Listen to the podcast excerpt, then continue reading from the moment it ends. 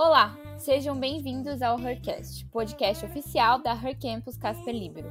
Com episódios mensais, trazemos debates e entrevistas sobre os mais diversos temas da atualidade, com o objetivo de incentivar reflexões sobre o papel da mulher dentro do nosso campus. Eu sou a Júlia Palmieri, estudante de jornalismo na Casper e produtora aqui do podcast. Oiê, eu sou a Isabela Janola, estudante de jornalismo aqui da Casper e também produtora aqui do Hercast. E hoje vamos trazer um tema que eu pessoalmente adoro.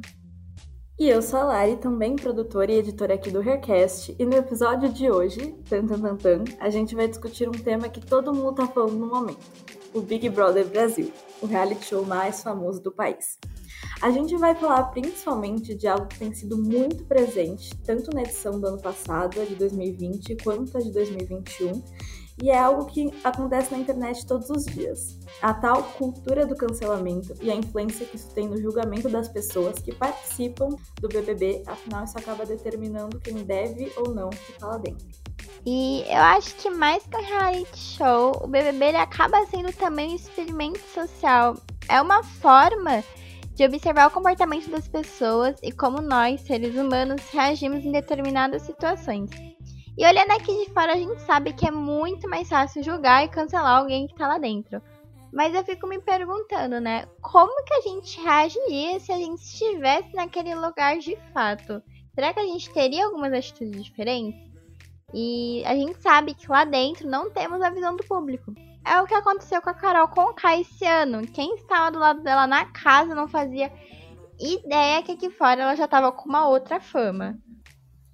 Exatamente, e é muito difícil dizer que tipo de atitude que a gente teria, porque olhando de fora é muito fácil falar. Então, para entender melhor como que é esse comportamento dos participantes no reality, a gente conversou com a Juliana Piccoli Santiago, que é psicóloga pós-graduada em psicologia hospitalar, atuante na clínica com pessoas enlutadas e na pós-venção do suicídio. Essas pessoas, elas entram em uma experiência de confinamento e de grande exposição de uma forma totalmente voluntária e uh, vão articulando, inclusive, muitas fantasias a respeito do que acontecerá e do que elas terão de fazer ou farão em determinadas situações, é, pautando-se naquilo que elas sabem ou supõem saber por terem assistido algo parecido anteriormente.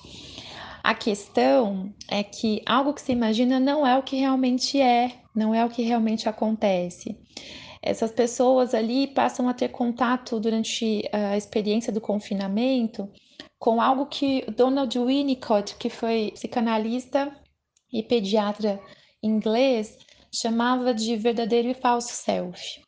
De uma forma muito simplista, é óbvio, né? É, o verdadeiro self é aquilo que nós somos na nossa essência. O falso self é, são é, como se fossem as máscaras sociais que nós acabamos nos, uh, nos valendo, utilizando e articulando na nossa experiência de vida para conseguirmos nos relacionar com os outros e sermos aceitos socialmente. Então você vê que quando as pessoas entram ali, existe toda uma questão uh, diferente. Né? Existe uma máscara, que é o falso self o que eu uso, inclusive, para poder uh, é, fazer parte de grupos, me aliar a algumas pessoas, etc. E à medida em que essa convivência vai se estreitando, é, a, as pessoas podem entrar em contato com aquilo que é chamado de verdadeiro self. O que é muitas vezes né, um ponto de conflito para si mesmo e para o outro. Essa é uma experiência conflituosa para quem descobre-se a si mesmo e também na convivência com o outro. Mas mais do que isso, é, as pessoas conhecem né, o verdadeiro self do, de outros desconhecidos, ao passo em que é, são também impedidos de ter contato com as suas figuras de referência afetiva. Né? É, tudo aquilo que é conhecido continua acontecendo, existe ali um núcleo social, mas é totalmente diferente daquilo que eles estão acostumados. Né? É, essas pessoas passam também a ser figuras públicas, expostas a julgamentos, é, a todo tipo e toda sorte de afetos, né? amores, desamores, raiva, que chegam de milhões de desconhecidos. Né? Existe um cenário que inclui a privação do contato com aquilo que faz parte do que nós chamamos de mundo presumido, Existe uma quebra do mundo presumindo aí. É, a rotina, as pessoas com quem se convive, e isso é algo que uh, é extremamente estressante. Para além disso, a exigência de desenvolver novos esquemas de adaptação a um desconhecido, criar novas conexões, enfrentar, gerenciar conflitos e dispor de recursos físicos e emocionais para encarar as provas de resistência, as tarefas que garantem a alimentação, a preservação do grupo, a continuidade né, na permanência do, do programa e também a manutenção das afinidades no grupo e um mínimo de rotina tudo isso é altamente estressante. São comportamentos que são os mais primitivos possível, como se estivessem de fato numa caçada por sobrevivência. Né? É, muitas vezes é, são impulsos, e é, isso vai necessariamente destoar, muitas vezes, do, das reações que um outro tem. Então, uh, todas essas influências, todas essas situações, as privações, a necessidade de buscar segurança, de buscar se estabelecer, uh, se proteger, uh, fazer a manutenção daquilo que é conhecido, mesmo sendo esse desconhecido algo tão novo, tem uma repercussão muito grande no comportamento das pessoas. Para além disso, é também uma experiência em que uh, as pessoas são, são forçadas a lidar com o, o novo, com o desconhecido e desconstruir a ideia de que elas têm o controle.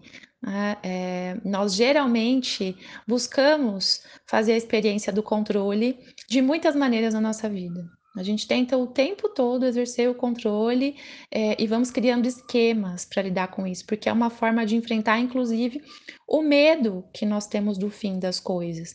Então, vamos criando controles, né? esquemas supostos, supostamente é, que vão nos ajudar a controlar o fluxo das coisas, mas esquecemos que o fluxo da vida, seja no reality show ou na vida real, é sempre pautado pelo imprevisto, né? não tem linearidade.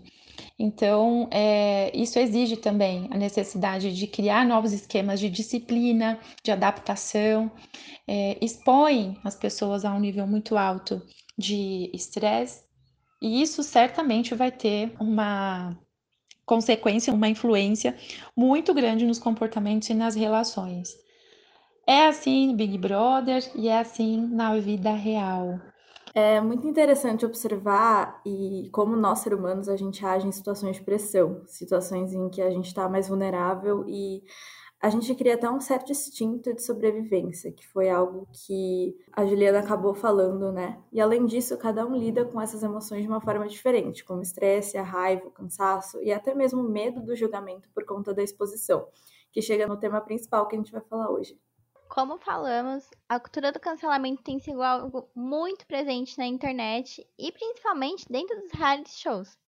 A gente hoje quer discutir não só o cancelamento que é feito por nós, telespectadores, mas aquele que acontece também dentro da casa, quando os participantes acabam fazendo um bullying, uma exclusão com algum outro participante lá dentro. E aí fica aquele questionamento se é certo cancelar o cancelador, que foi inclusive uma dinâmica que a gente teve no jogo da Discord esse ano, em que o Lucas foi alvo, assim, praticamente da casa inteira. E também debater um pouco aqueles momentos que o cancelamento é importante, principalmente quando a gente precisa discutir algumas pautas como homofobia, o racismo e o machismo, por exemplo. É, isso foi muito presente até no histórico do próprio reality show. Já tiveram diversas situações que poderiam ter sido canceladas na época e acabaram não repercutindo tanto. Lá atrás, né, no BBB 5, o Jean Willis, apesar de ter ganhado o programa, ele sofreu uma situação de homofobia logo na primeira semana. Mas acontece que ele não ficou calado, ele recebeu quase todos os votos da casa sem nenhum motivo e afirmou que seus colegas tinham preconceito por ele ser gay. Acontece que naquela época essas discussões não entravam muito em pauta e o BBB 5 foi só uma das edições em que os participantes sofreram homofobia, machismo, racismo, que começou a repercutir mais lá para o BBB 19. Nesse programa, a Paula, que acabou ganhando o reality show, fez diversas falas racistas durante o programa, sendo até mesmo repreendida por participantes pretos, mas mesmo assim ganhou a edição. mesmo com alguns cancelamentos, ela tinha diversos fãs, que é uma coisa que hoje tem sido bastante discutida. Em 2017, por exemplo, tivemos na edição Caso da Emily, que teve um relacionamento amoroso com Marcus Hatter, e ele a recriminou diversas vezes, inclusive pelo fato da ex-sister beber em festas, é, dizendo que isso fazia ela ser mal vista pelo público, pelo fato de ser mulher, mas isso não impediu com que ele tivesse uma fama ruim aqui fora, é, como foi o caso da Paula, que ainda tinha alguns fãs, o Marcos ele acabou até mesmo sendo convidado para participar da Fazenda logo depois de sair do BBB. Sim, muitas vezes esse cancelamento né, da internet acaba dando mais fama para aquela pessoa. O Biel, por exemplo, também participou da Fazenda no ano passado, inclusive ficou em segundo lugar e ele entrou mesmo depois de diversas polêmicas que teve no passado. Ele já foi denunciado pela sua ex-namorada por agressão e também tem um histórico de assédio com uma jornalista. E embora parte do público não gostava dele, ele tinha muitos fãs que inclusive votaram para ele chegar na final e ficar em segundo lugar. Então é interessante observar que o cancelamento nem sempre tem o mesmo peso e a mesma medida para todos. Às vezes, como nesse caso de machismo e assédio, é necessário para aquela pessoa repensar e também mudar as atitudes, né? Não, com certeza. Eu acho que essa onda do cancelamento em reality shows se intensificou no ano passado, no BBB 20, que foi a primeira edição que teve pessoas famosas e acredito eu que tenha sido a edição mais famosa do reality até então. Os participantes eles foram divididos em dois grupos, né, no camarote com pessoas conhecidas e o grupo pipoca com pessoas anônimas. A edição contou com personalidades da internet como a Boca Rosa, o Pyong, a Rafa Kalimann, Mari Gonzalez, cantoras como a Manu Gavassi e a Gabi Martins. O peso das ações de uma pessoa que já tem uma carreira consolidada com certeza acaba sendo muito maior. É mesmo com 8 milhões de seguidores no Instagram, a Boca Rosa foi a eliminada da quinta semana, é, com dois anônimos do grupo Pipoca, depois de ser cancelada por não apoiar outras mulheres do programa durante uma situação de machismo. E eu acho que a maior pauta que a gente viu dentro do BBB 20 foi essa discussão do machismo, que foi o que gerou o tal do cancelamento, não só na Boca Rosa, mas em diversas participantes lá dentro, principalmente nos meninos, o Prior, por exemplo, o Hudson. Ano passado, inclusive, a gente viu alguma situação de alguns participantes disseram que iam ter que dar em cima das famosas comprometidas para elas ficarem queimadas fora da casa. Foi aquilo que aconteceu com a Boca Rosa, inclusive. Ela ficou extremamente manchada porque ela entrou no programa namorando e começaram a falar que ela meio que traiu o namorado dela lá dentro, dando em cima, acho que foi do Guilherme, eu não lembro direito. E esses homens eles foram eliminados um por um, porque a reação das pessoas aqui fora foi completamente diferente, porque é um absurdo é, aquela fala deles de chegarem e falar que vão ter que dar em cima das mulheres famosas para conseguir sair assim por cima do programa e esquecer que eles estavam sendo assistidos. E alguns desses participantes, eles se pronunciaram em algumas entrevistas, alguns podcasts, dizendo que é, essa discussão do machismo serviu como exemplo para a edição de 2021 e que alguns participantes acabaram adotando uma espécie de roteiro para usar uma discussão extremamente séria para se sobressair dentro da casa. A edição desse ano nem chegou a fim e ela já foi marcada por várias discussões e levantando novamente essa questão que a gente está falando do cancelamento. Logo no segundo dia do programa, a gente teve a origem daquele meme, né? A Lumena autorizou, que foi quando alguns homens fizeram uma brincadeira de usar maquiagem e a participante Lumena repreendeu eles dizendo que eles estavam invalidando pessoas trans e foi uma discussão que é, aconteceu muito na internet e ele já, acho que os participantes logo no começo já ficaram com esse medo de tipo, o que estão pensando lá fora, né? Então, por isso, para agregar na nossa discussão, nós conversamos com a Helena Jacob, doutora em comunicação e semiótica pela PUC e coordenadora e professora de jornalismo aqui na Casper. A Helena dá aula de jornalismo e entretenimento e falou um pouco sobre o que ela acha dessa tal cultura do cancelamento. É, a cultura do cancelamento é uma espécie de ditadura até, né? Porque a cultura do cancelamento tem esse problema de decidir quais temas devem ser discutidos ou não, não, não é democrática. alguém se dá o direito de achar que é um grupo de pressão e atuar na opinião pública para que o tema seja cancelado. Devia, né, a rigor, assim, de uma maneira muito estreita, é isso. Isso não quer dizer que em alguns temas não precise haver um cancelamento que leve à discussão, mas é, no sentido mais estrito é muito perigoso, é muito nocivo, né? Num ambiente democrático a gente tem que tomar muito cuidado esse cancelamento pode jogar contra causas identitárias, inclusive, né? A quem serve cancelar a Lumena e a Carol Conká do Big Brother, que são duas mulheres negras e periféricas, afinal de contas.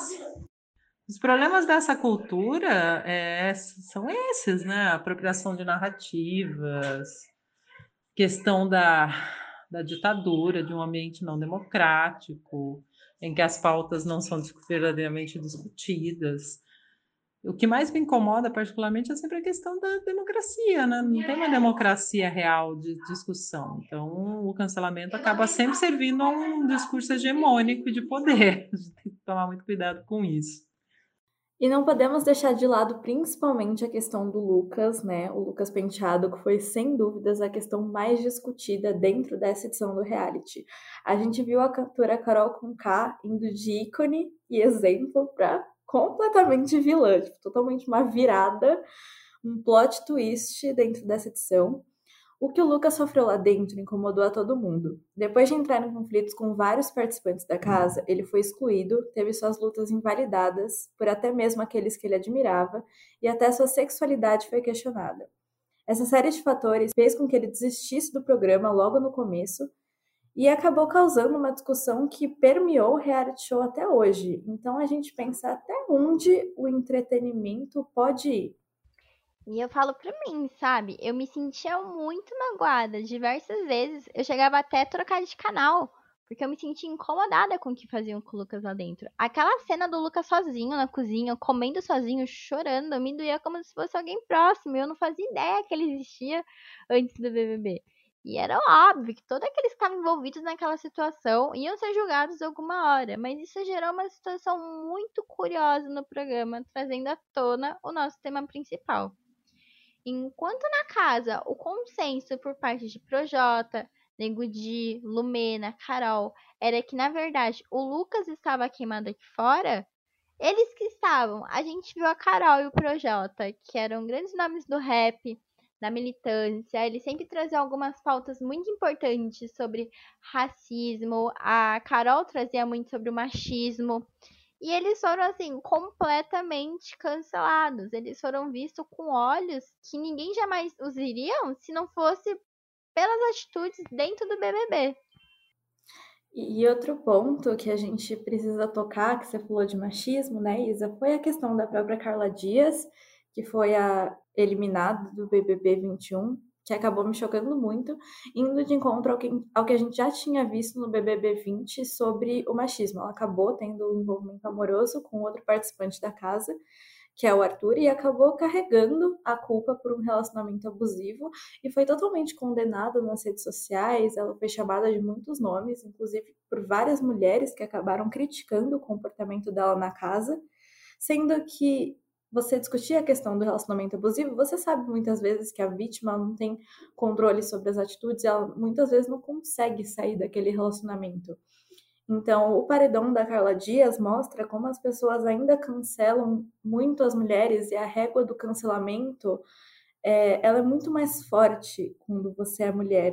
Então, a culpa de tudo que ela viveu lá dentro, em vez de cair sobre o cara que acabou não tendo umas atitudes muito legais com ela, acabou caindo sobre a própria vítima.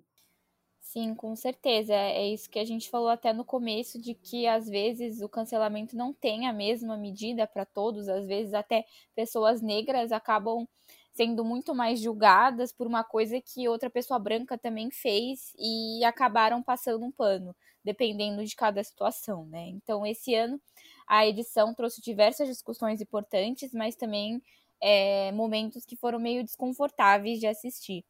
E é até estranho observar que enquanto o Lucas era excluído lá dentro da casa, né? A gente aqui fora estava cancelando quem cancelava ele lá dentro.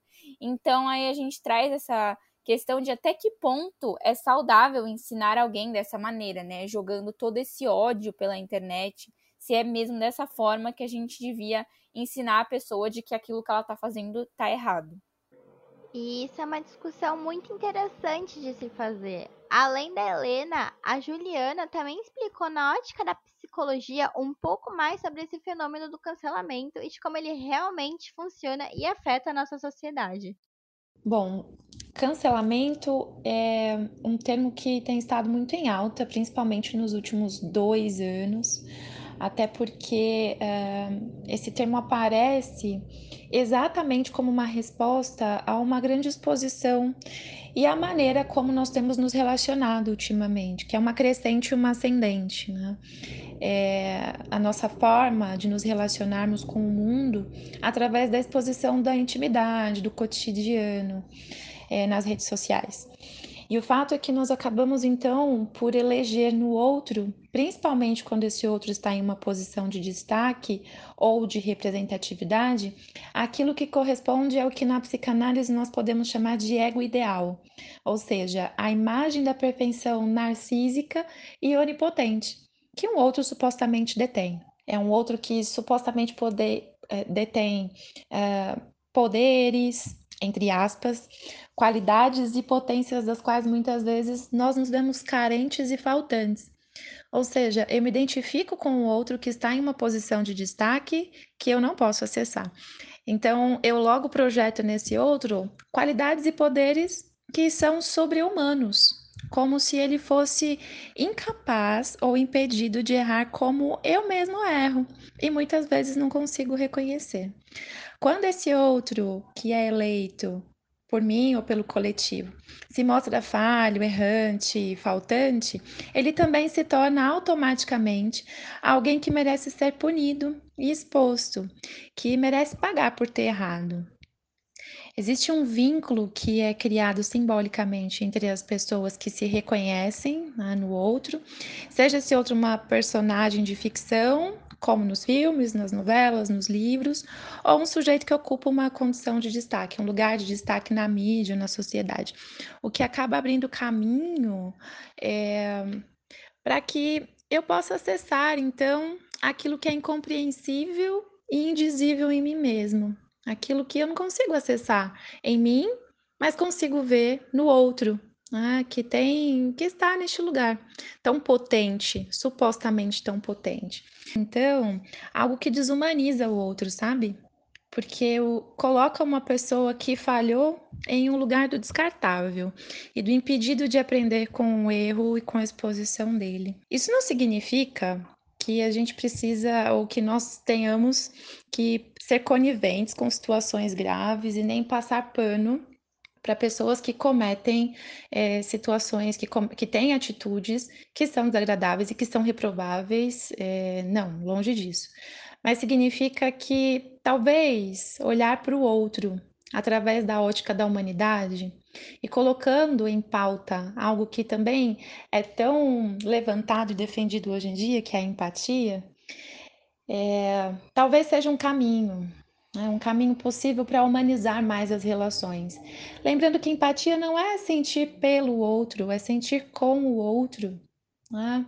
É, e poder perceber que ali por trás daquele sujeito que uh, tem toda uma imagem, uma construção simbólica, onipotente, existe um ser humano. E aí, por outro lado, é importante pensar como é a questão do ser cancelado, do se ver cancelado, de se ver excluído.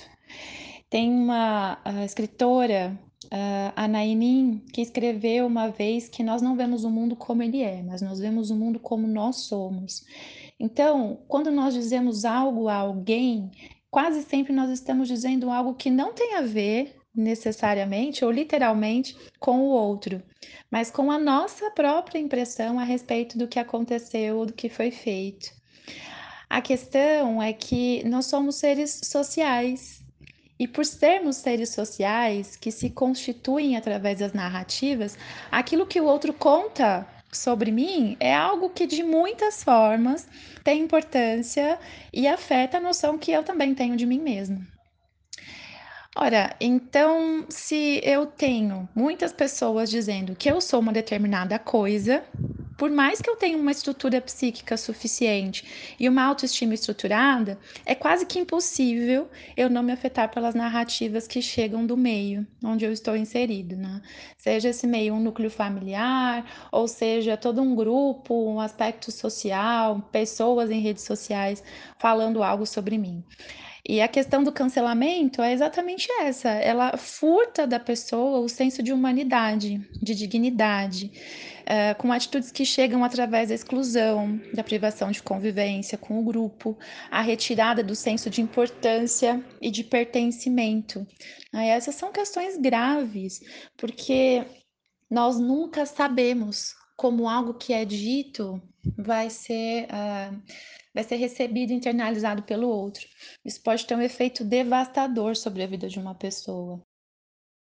E como a gente estava falando antes do caso do Lucas, essa exclusão e falta de pertencimento a um grupo, em uma situação de bullying, por exemplo, aquela pessoa acaba se sentindo na obrigação de se retirar do lugar por não se sentir mais bem ali.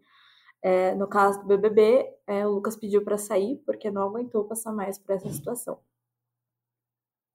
Nessa edição do Big Brother, o que aconteceu, por exemplo, com o Lucas, é, de ser excluído pelo grupo, é, de ser retirado de alguns núcleos de convivência, é, isso ficou muito claro, muito marcado, como sendo uma situação é, de cancelamento de um grupo e as repercussões que isso teve. Né?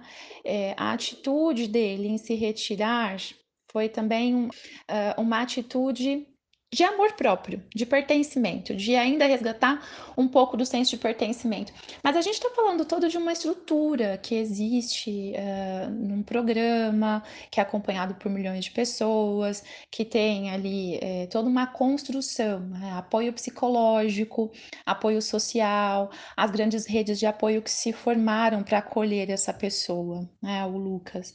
Agora imagina isso acontecendo é, em comunidades locais, dentro da escola, dentro dos grupos é, menores, das organizações que é, são constituídas por familiares também.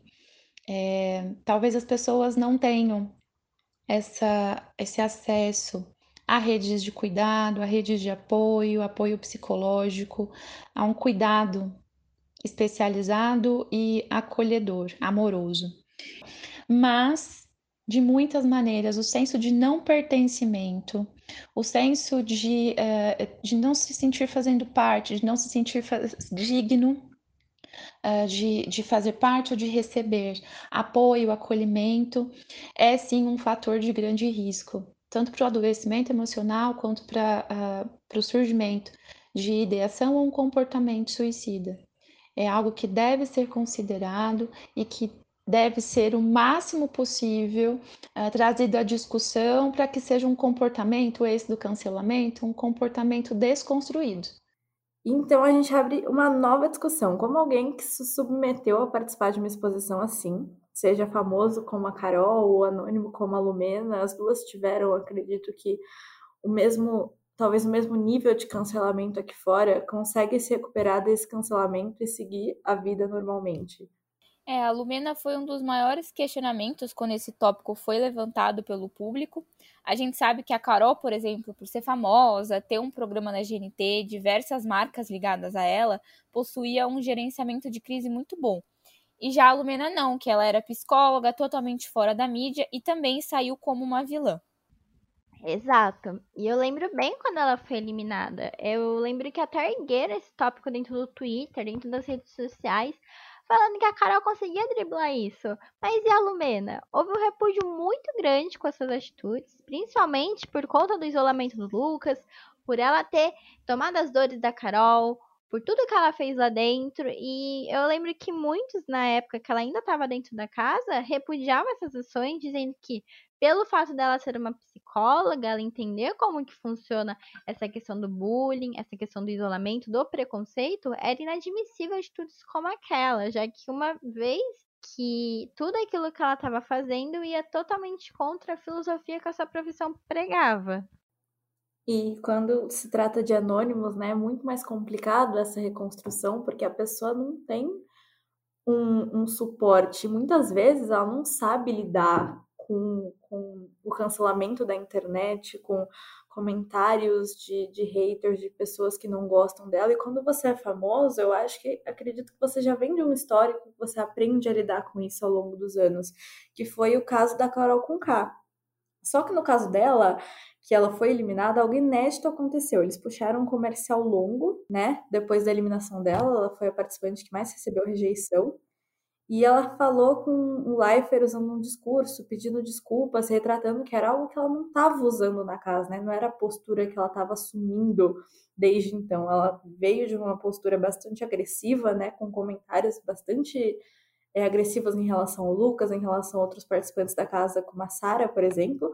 E depois desse comercial, depois de talvez um gerenciamento de crise, né? Que muitas pessoas estão especulando o que aconteceu ela adotou um comportamento totalmente passivo, até em outros programas, usando até cores mais claras nas roupas, usando um tom de voz mais doce para falar. Sim, e também a gente não viu esse mesmo tratamento, talvez de ter esse cuidado que a Globo teve com a Carol, com a Lumena, né, que foi tão julgada quanto ela, mas talvez ela não teria, não tem, né, esses mesmos recursos por ser anônima, por não estar na mídia, com certeza a Globo também se preocupou mais com isso, com a carreira que ela já tinha aqui fora, né? E a Juliana falou também um pouco sobre a recuperação da Lumena e a sua recepção pelo público após a eliminação. Além de comentar um pouco sobre as atitudes que ela deve ter daqui para frente após toda essa situação que ela passou lá dentro do BBB. É, essa não é uma postura uh, que deva dizer que, que necessariamente diga a ah, Lumena precisa ser cancelada ou não pode é, atuar enquanto psicóloga. Acho que é um espaço em que é, ela tem a possibilidade de agora refletir sobre o que aconteceu e transformar a sua prática. Como bem disse o Paulo Freire, transformar a prática desde aquilo que se diga e o que se faz seja uma mesma coisa. Ou seja, transformar de uma forma mais possível, potente, amorosa e com muitas possibilidades de atuação. Ali a gente viu uma pessoa é, que acredito né, tem a sua atuação uh, dentro do, do, da academia, mas que tenha também um percurso clínico e que talvez tenha tentado, né, através de ativismos e de outras posturas, é, mostrar a sua potência, mas acabou transformando tudo isso em algo que não foi tão bom. Né? Essa é uma postura que nós não devemos ter.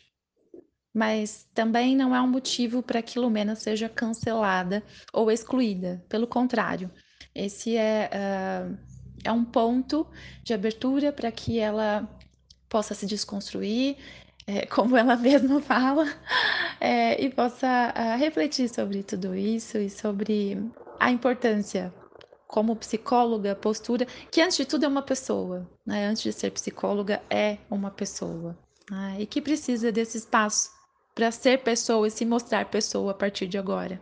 Sim, e mesmo com, com todo o hate, eu acredito que a emissora teve todo um cuidado em limpar a imagem da Carol, né? Ela fez participação em vários programas, né? Começou com a participação dela na Ana Maria, depois no Faustão, ela usando um tom de voz mais baixo, sumindo das redes sociais, que é uma técnica de gerenciamento de crise que a gente sabe que já é adotada por outras celebridades quando elas passam por isso, já virou até uma coisa comum, né, nas redes sociais, aquela coisa de, ai, quem me conhece sabe, aquele famoso papo, né? Eles esperam a poeira baixar e uma coisa curiosa foi constatado que a visualização das suas músicas nas plataformas de streaming eles subiram, mesmo com todo o hate. Então a gente pensa que o cancelamento, por mais que ele gere algo negativo para a carreira, ele acaba alavancando de alguma forma. Sim, e é muito real isso com o Lucas também, né? Que ele gerou toda essa situação, ele realmente entrou em conflito com as pessoas da casa, que foi o que fez ele ser excluído lá. Mas mesmo pedindo para sair, que é uma coisa que a Globo reprova muito, né? Eles não gostam que os participantes peçam para sair do programa. E mesmo assim, ele tá cheio de publicidades, ele conseguiu se reerguer, ficou muito mais famoso, porque também teve várias personalidades famosas apoiando ele depois que ele saiu da casa. E aí a gente vê que isso acabou sendo bom para ele, né? Pedir para sair do programa naquele momento. E mesmo ele fazendo isso que a Globo reprova um pouco, que é pedir para sair, pedir para não participar, que acaba até ficando meio feio pro reality, que você pensa, né? Que famoso agora que vai querer entrar lá sabendo que pode ser submetido a isso. E ele conseguiu assinar até mesmo com a Globo. Ele fez aquela publicidade assim maravilhosa do Maluco do Pedaço, que vai estrear na Globoplay. Então ele conseguiu se reerguer de uma forma que talvez muitos não consigam, sabe? E pelo que eu já vi também em outras edições, não só na desse ano, é raro que alguém tenha, tipo, 100% da carreira destruída após as polêmicas. É, acontece de muitos realmente ficarem esquecidos pela mídia, é, diminuírem bastante a audiência, mas eu já vi muitos também darem a volta, assim, por cima totalmente. É, e eu acho que isso acontece porque eles têm um gerenciamento de crise extremamente forte, tanto por parte da Globo, que é aquilo que eu falei antes, né? Eles têm que tomar muito cuidado, porque você pensa, ano que vem vai ser muito mais difícil para eles acharem a galera do camarote. Por exemplo, a Carol, o Projota, que eram extremamente queridos pelas pessoas, pelos fãs, pela mídia, eles saíram de lá com uma outra visão. Então agora todo famoso vai ter aquele medinho, sabe, de entrar e pensar, nossa, e se eu sair cancelado de lá de dentro? Mas até mesmo as assessorias de imprensa das pessoas, dos participantes, acabam fazendo um trabalho muito bom em cima disso. E a Helena falou um pouquinho mais sobre essa reconstrução de carreira depois de uma crise, como essa que a gente viu a Carol enfrentando e os outros participantes. Pensando do ponto de vista da comunicação, do jornalismo, e aí da área do entretenimento, há várias né, possibilidades, assim. Tem alguns analistas da área que dizem que o melhor é ficar quieto, sumir, não falar nada, fingir de morto e esperar passar. Tem outras pessoas que destacam a necessidade de você se posicionar e deixar claro quem você é, o que, você quer fazer, qual o seu discurso. Então, é uma questão de caso a caso, né? Esse cancelamento agora, por exemplo, a Carol Conká está passando aí por um processo de reconstrução de imagem.